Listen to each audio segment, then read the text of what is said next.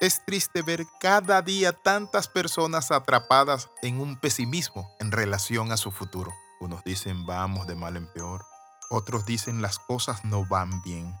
Y he escuchado también a otros decir, nada es como antes. Una salmista en la década de los 80 tenía miedo de embarazarse porque no miraba muy prometedora la vida en esta tierra.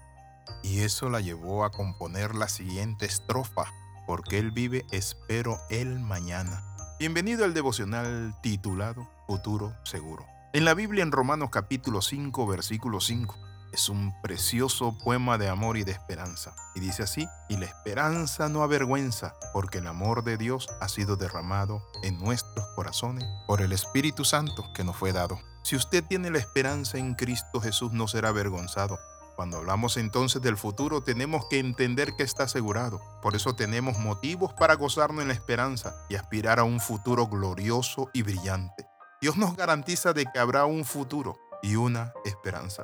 Si preguntáramos a la gente hoy en día sobre su esperanza en el futuro, lo más probable es que la respuesta sea que el futuro no se ve muy prometedor. La mayoría de las personas ve solo destrucción, pobreza, calentamiento global, depresión, guerras y las experiencias que le han enseñado que sus vidas han sido una vida tortuosa. Pero hoy quiero decirle esto, usted puede cambiar su vida. Venga Jesucristo. Por eso es claro el texto cuando dice, y la esperanza no avergüenza porque Dios no va a avergonzar a todos aquellos que esperan en Él. Job decía lo siguiente, aunque Él me matare, en Él esperaré. ¿Espera usted en Dios?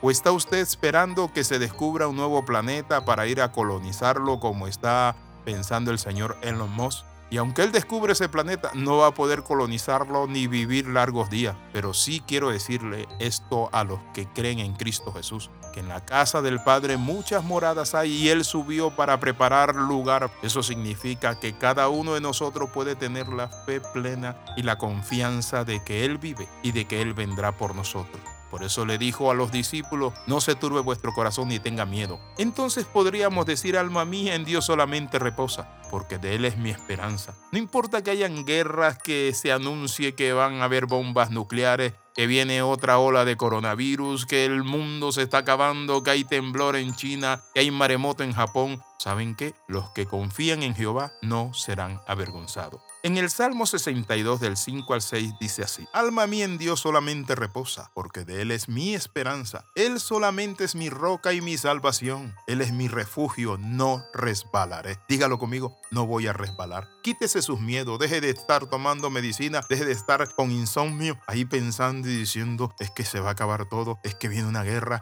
es que viene esto. La ansiedad es lo que está matando a muchas personas. La Biblia dice que cada día trae su propio afán. No se afane, solamente en Dios nuestra alma puede estar tranquila. No seremos avergonzados en la esperanza que proviene de Él. Al contrario, nos volvemos inamovibles en nuestra esperanza gloriosa y en nuestro gozo. Y solamente Dios es nuestra roca, salvación y nuestra defensa. Dentro de esa defensa tenemos paz y estamos bien protegidos porque Dios garantiza que el hombre de paz tendrá un futuro. La Biblia dice, no faltó palabra de todas las buenas promesas que Jehová había hecho a la casa de Israel. Todo se cumplió. Eso está en Josué 21 45 Si uno no envidia a los pecadores, sino que es celoso y temeroso para con Dios, entonces Dios te dice, porque ciertamente hay un futuro y tu esperanza no será cortada, como dice Proverbio 23:16. Así que quiero invitarle en esta hora a hacer un alto, a que ponga su fe en el Dios de esperanza, en nuestro verdadero Padre y Consolador. Su anhelo es darnos no solo un poco, sino en abundancia esa vida, y esa vida está asegurada en Cristo. Por eso la palabra es clara cuando dicen que no serán avergonzados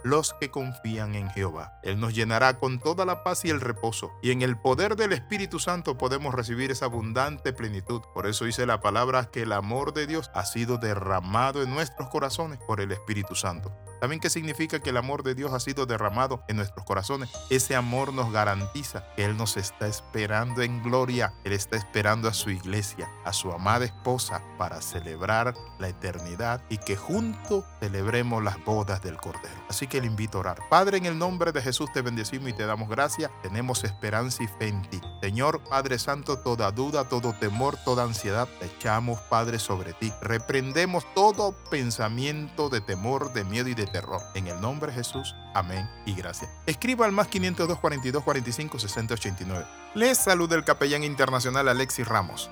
Y recuerde las 13, comenta, comparte y crece con nosotros. Si usted no recibe este devocional a diario, escríbanos y los va a recibir. Bendiciones de lo alto.